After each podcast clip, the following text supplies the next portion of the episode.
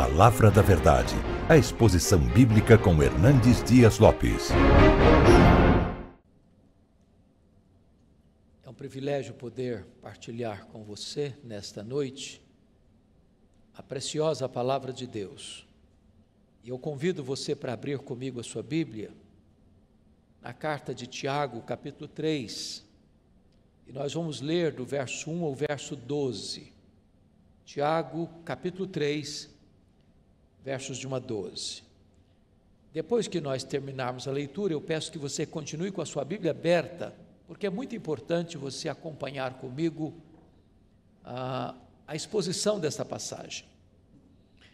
Tiago diz assim: Meus irmãos, não vos torneis muitos de vós mestres, sabendo que havemos de receber maior juízo porque todos tropeçamos em muitas coisas. Se alguém não tropeça no falar, é perfeito varão, capaz de refriar também todo o corpo. Ora, se pomos freios na boca dos cavalos para nos obedecerem, também lhes dirigimos o corpo inteiro. Observai igualmente os navios que, sendo tão grandes e batidos de rijos ventos, por um pequeníssimo leme são dirigidos para onde queira o impulso do timoneiro. Assim também a língua, pequeno órgão, se gaba de grandes coisas. Vede como uma fagulha põe em brasas tão grande selva. Ora, a língua é fogo, é mundo de iniquidade. A língua está situada entre os membros do nosso corpo e contamina o corpo inteiro. E não só põe em chamas toda a carreira da existência humana, como também é posta ela mesma em chamas pelo inferno. Pois toda espécie de feras, de aves, de répteis e de seres marinhos se doma e tem sido domada pelo gênero humano. A língua, porém, nenhum dos homens é capaz de domar. É mal incontido, carregado de veneno mortífero. Com ela, bendizemos ao Senhor e Pai, também com ela, amaldiçoamos os homens feitos à semelhança de Deus. De uma só boca procede bênção e maldição. Meus irmãos, não é conveniente que estas coisas sejam assim. Acaso pode a fonte jorrar do mesmo lugar o que é doce e o que é amargoso? Acaso, meus irmãos, pode a figueira produzir azeitonas ou a videira figos? Tampouco fonte de água salgada pode dar água doce. Eu gostaria de conversar com vocês sobre o seguinte tema hoje à noite: cuidado, cuidado com as suas palavras.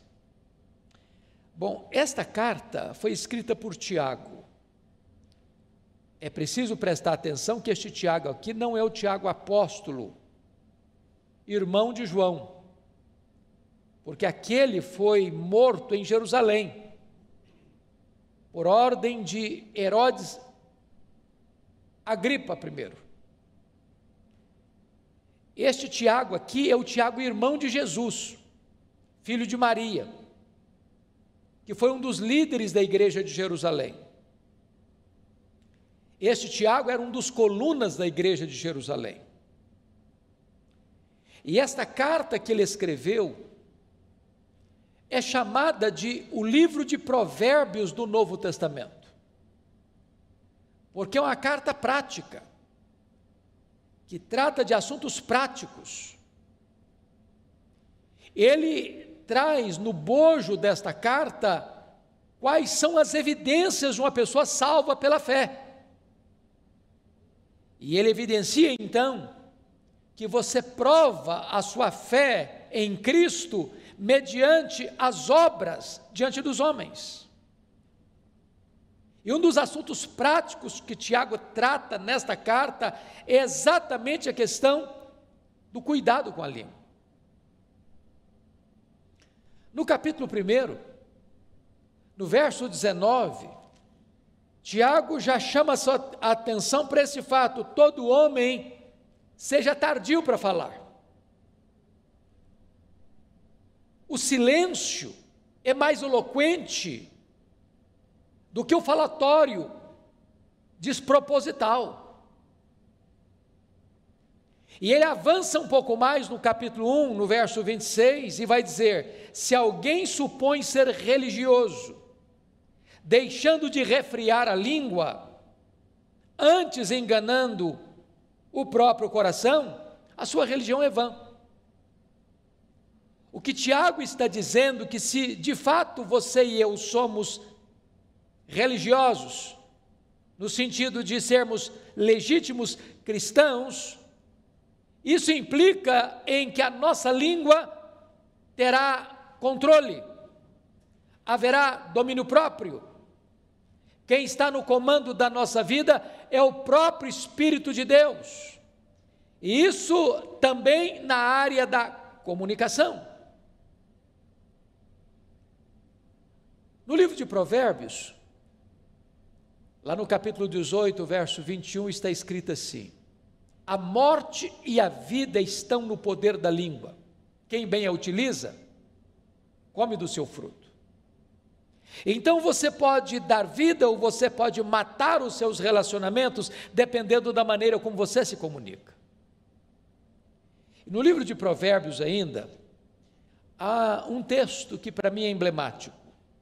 E eu gostaria que você, com a Bíblia aberta comigo, pudesse observar esse texto porque ele trata de seis pecados que Deus aborrece, e de um sétimo pecado que a alma de Deus abomina, que é o ponto culminante da abominação divina. Quais são esses seis pecados que a alma de Deus aborrece? Primeiro, ele diz aí, olha comigo o verso, capítulo 6, 17: olhos altivos, Deus não tolera gente soberba. Segundo, língua mentirosa. O mentiroso aborrece a Deus. Terceiro, mãos que derramam sangue inocente. Pensa comigo hoje em quantos abortos são praticados no Brasil. Quantas, quantos bebês que são martirizados, trucidados, esquartejados no ventre materno e sugados de lá, do sacrário mais bendito da vida, o ventre, como uma verruga pestilenta. Isso aborrece a Deus. Depois o texto diz, em quarto lugar, coração que trama projetos iníquos, gente que fica maquinando mal. Deus aborrece isso. Depois Deus diz: pés que se apressam a correr para o mal. Gente que não só concebe, mas tem pressa para praticar o mal. Deus aborrece isso. Sexto lugar, testemunha falsa que profere mentiras, que inverte os fatos. Deus aborrece isso. Mas o sétimo pecado que a alma de Deus abomina, preste atenção, é este: o que semeia contendas entre irmãos. O que eu fico impressionado é que Deus diz que esse pecado é mais grave aos seus olhos do que o assassinato.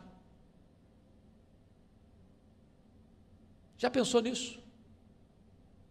Pessoas que jogam um irmão contra o outro, pessoas que usam a sua língua para provocar contendas, brigas, discórdias, dissensões, que maculam a imagem do seu irmão diante de outro irmão, para destruir a sua reputação. A Bíblia diz que Deus abomina isso. Deixa eu lhe dar um exemplo.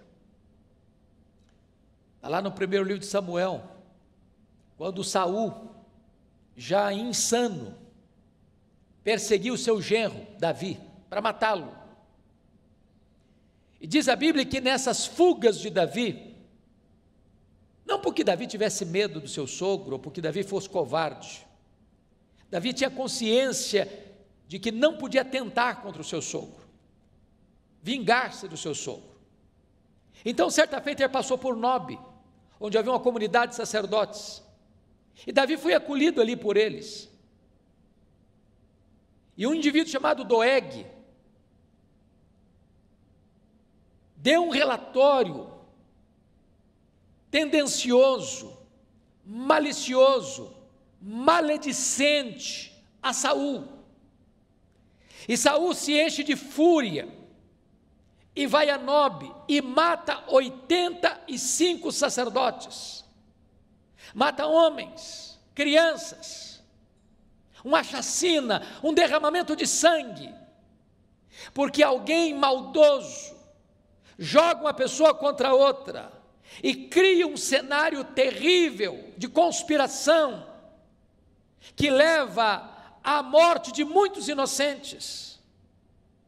A língua é perigosíssima. Então, cuidado com a sua língua, cuidado com as suas palavras. Voltando ao texto que lemos para expô-lo, abra comigo então, lá em Tiago 3. E Tiago começa alertando para o seguinte fato: olha comigo, versículos 1 e 2. Meus irmãos, não vos torneis muito sabendo que havemos de receber maior juízo. Então, preste atenção. Quanto mais alta a posição que você tiver, mais de você será exigido. Quanto mais privilégios, mais responsabilidades. O grau de exigência vai crescer. Mas no verso 2 ele diz assim: Porque todos tropeçamos em muitas coisas. A primeira realidade que eu noto nesse versículo é que Tiago está sendo prático e honesto. Se você é uma pessoa honesta, você sabe que você também, como eu, nós tropeçamos. Tropeçamos na nossa própria língua. Quantas vezes nós falamos quando não devíamos ter falado? Quantas vezes nós nos calamos quando deveríamos ter falado? Quantas vezes as nossas palavras não foram as melhores, não trouxeram edificação? Quantas vezes as nossas palavras, as nossas palavras não transmitiram graça aos que nos ouviram? Então, todos nós tropeçamos em muitas coisas, e Tiago diz: se alguém não tropeça no falar, é perfeito varão, capaz de refrear todo o seu corpo. Então, diante deste aspecto, Tiago vai nos ensinar três lições aqui que eu quero destacar do texto. Primeiro, é que a língua tem o poder de dirigir, é isso que trata nos versos 3 e 4. Segundo, a língua tem o poder de destruir, é o que ele trata nos versos 5 a 8. Terceiro, a língua tem o poder de deleitar, trazer prazer, é o que ele fala dos versos 9 a 12. Então eu quero tratar com você desses três aspectos da língua. Ela dirige, ela destrói e ela deleita. Vamos olhar então a primeira lição. A língua tem o poder de dirigir. E no verso 3, ele compara a língua como um freio de um cavalo. Um cavalo é um animal doméstico, que é usado para o trabalho doméstico, ou para montar, ou para o serviço. Ele tem uma força descomunal. Você não consegue medir forças com um cavalo. Porém, quando o cavalo é domado, você põe nele um freio. E mesmo que uma criança suba na cela, com as rédeas na mão, aquele cavalo obedece o comando. O que Tiago está dizendo, que a nossa língua pode nos dirigir, como um freio dirige um cavalo, e toda a nossa força, e toda a nossa energia pode ser canalizada para o bem e não para o mal, para um bom serviço e não para um desastre. A segunda figura que Tiago usa, está no verso 4, eu peço que você observe comigo. Ele compara a língua que dirige como um leme de um grande navio,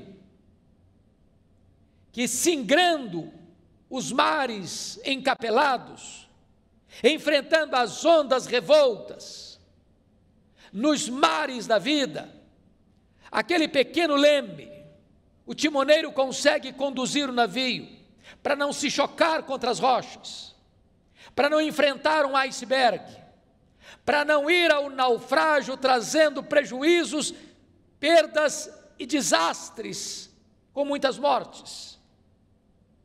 Então Tiago está dizendo que da mesma maneira que um leme pode conduzir, o timoneiro pode conduzir o navio nos mares revoltos da vida, se você tiver domínio na sua língua, se a sua língua estiver domada pelo Espírito Santo, você vai ser conduzido em segurança, não permitido que você produza desastres por onde você passar. Este é o primeiro aspecto.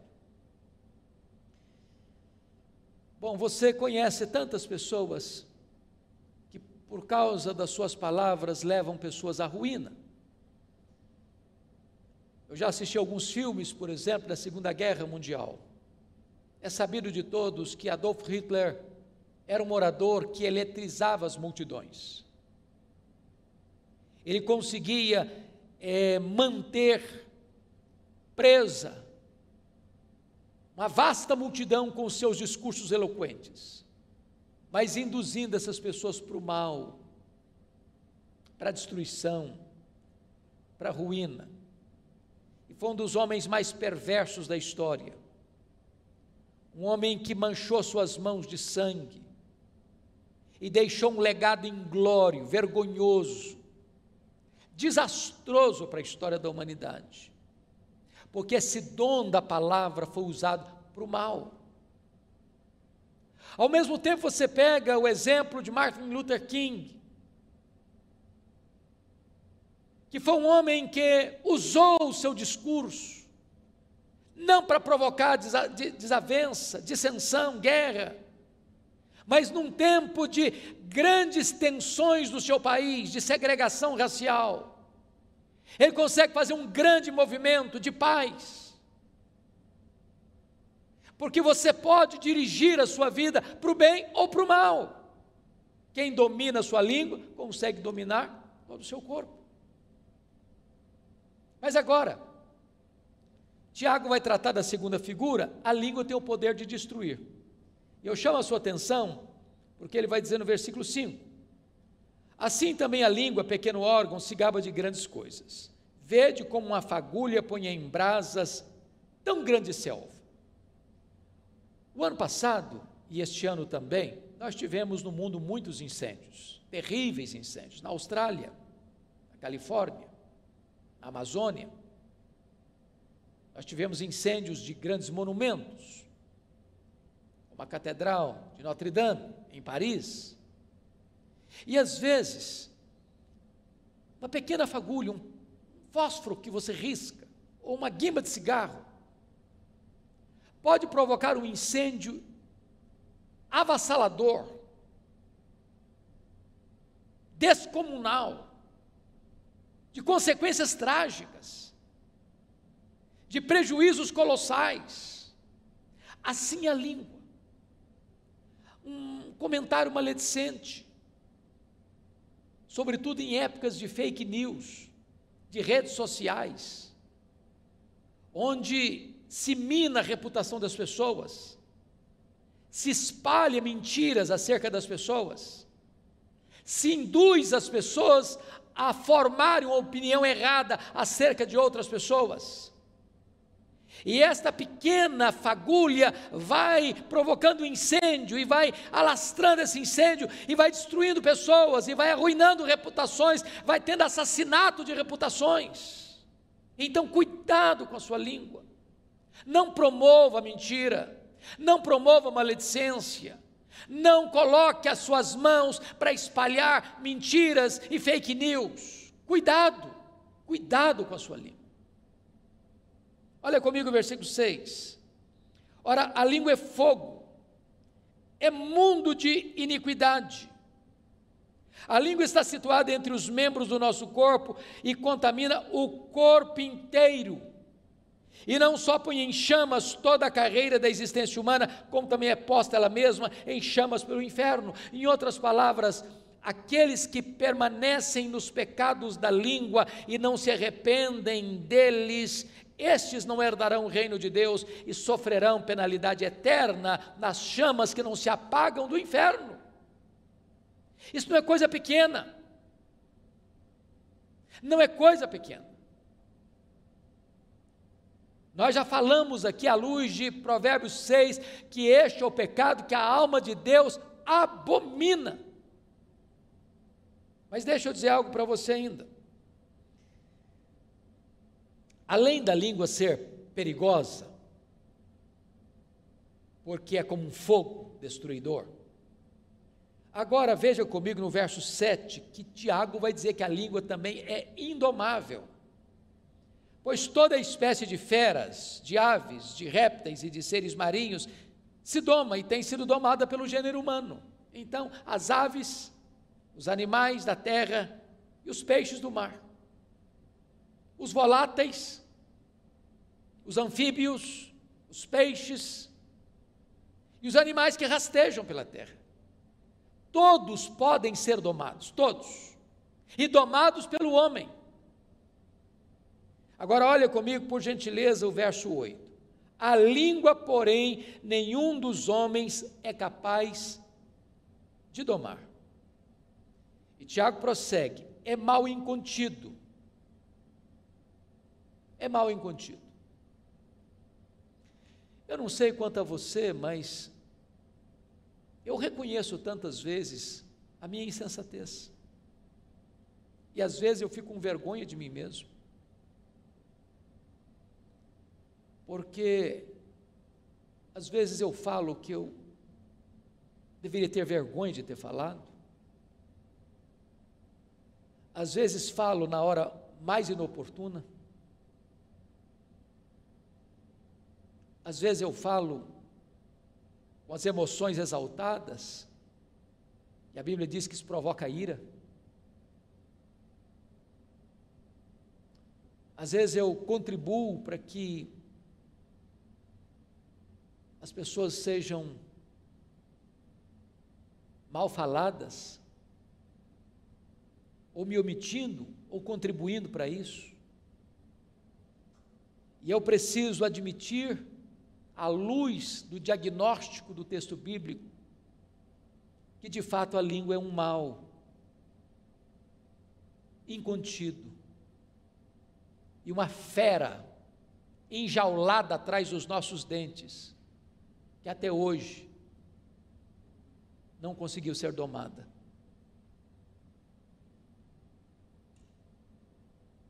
Se esta fera não tem sido domada, mais do que nunca, vale então o alerta: cuidado com as suas palavras. Palavras que saem da nossa boca não voltam mais. São como uma flecha, uma flecha que é atirada. Um comentário mal feito é como subir no alto de uma montanha e soltar um saco de penas. Não se recolhe todas mais. Mas ainda Tiago vai dizer que esta língua, além de perigosa e indomável, ela é também um veneno mortífero. Olha comigo o versículo 8. Ela é carregado de veneno mortífero. E esse veneno é pior que o veneno de uma cobra.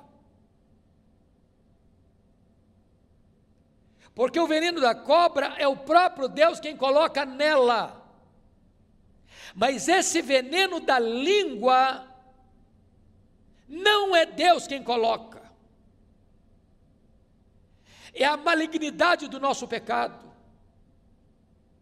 É a inclinação da nossa carne que é inimizade contra Deus.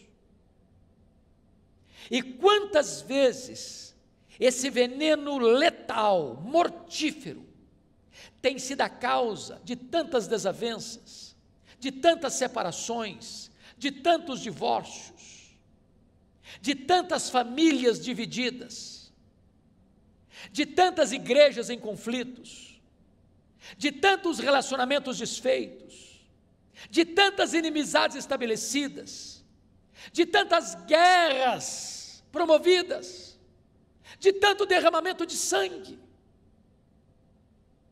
Cuidado com as suas palavras. Mas Tiago avança um pouco mais para nos informar algo tremendo nesse texto: é que a língua também é incoerente. Incoerente. É o que vai dizer dos versos 9 a 12. Verso 9 ele diz: Com ela bendizemos ao Senhor e Pai, também com ela amaldiçoamos os homens feitos à imagem e semelhança de Deus. Meus irmãos, quantas vezes você acaba de sair de um culto devocional, onde você cantou hinos, fez orações, proclamou a palavra de Deus, e às vezes até mesmo dentro do pátio da igreja, após o serviço sagrado, a conversa muda, o assunto muda. Um irmão fala mal do outro, um irmão critica o outro, um irmão joga o irmão contra o outro. Ao mesmo tempo que com esta língua eu louvei a Deus, com a mesma língua, daqui a pouquinho eu já estou falando mal do meu irmão que foi feito à imagem e semelhança de Deus. Que incoerência! E Tiago então vai fechar, e eu termino também, com mais duas figuras. No verso 11, ele vai dizer que a língua é como uma fonte. Acaso pode a fonte jorrar do mesmo lugar o que é doce, o que é amargo? E depois a última figura que ele usa é a figura do fruto, no verso 12. Acaso, meus irmãos, pode a figueira produzir azeitonas ou a videira figos? Olha que coisa interessante. Você já viu isso? Você já foi numa fonte? Você vai lá hoje, água é doce. Aí você volta no outro dia, água está salobra. Aí você volta no terceiro dia, ficou doce de novo. Você volta no quarto dia, está salgado. Não existe isso. Ou a fonte é salobre, salobra, ou é água doce, ou é água boa, ou é água ruim. Você já parou para perceber na linguagem dele aqui? Você já viu, por exemplo, um pé de figo produzir azeitona? Ou você já viu uma videira que tem que produzir uva, produzir figo? Você nunca viu isso? Não tem essa incoerência no mundo vegetal? E Tiago diz: Mas esta incoerência está em nós. Por isso ele termina assim: Tampouco, acaso, meus irmãos, pode a figueira produzir frutos azeitonas, figos? Tampouco fonte de água salgada pode dar água doce. E ele conclui na sua palavra preciosa, no verso 10: De uma sua boca procede bênção e maldição. Meus irmãos, não é conveniente que essas coisas sejam assim. Bom, eu sei que diante dessa exortação de Tiago, nenhum de nós pode estufar o peito, dizer: esse problema não é comigo, esse pecado aí eu não enfrento, eu não tenho.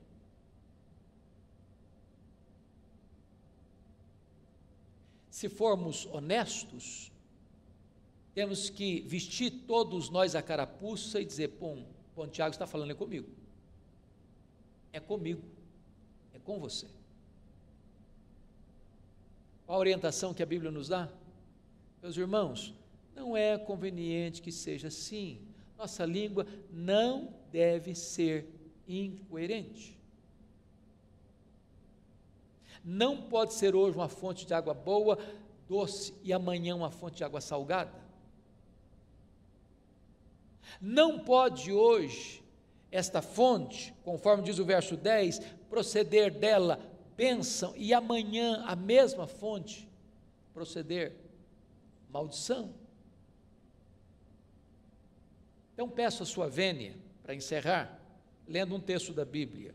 com você, que é Efésios capítulo 4, verso 29. E aqui, com a leitura desse texto, eu encerro. Olha o que Tiago, o que Paulo vai nos ensinar sobre este assunto. Efésios 4, 29, ele diz assim: Não saia da vossa boca nenhuma palavra torpe, palavra suja, e sim, unicamente, unicamente, a que for boa para edificação. Se não é para edificação, fica calado. E ele diz mais: conforme a necessidade. Tem hora que não é hora de falar, não, é hora de ficar calado mesmo. Só se for necessário. E ele diz mais: e assim transmita graça aos que ouvem. Ou seja, a minha palavra precisa ser abençoadora.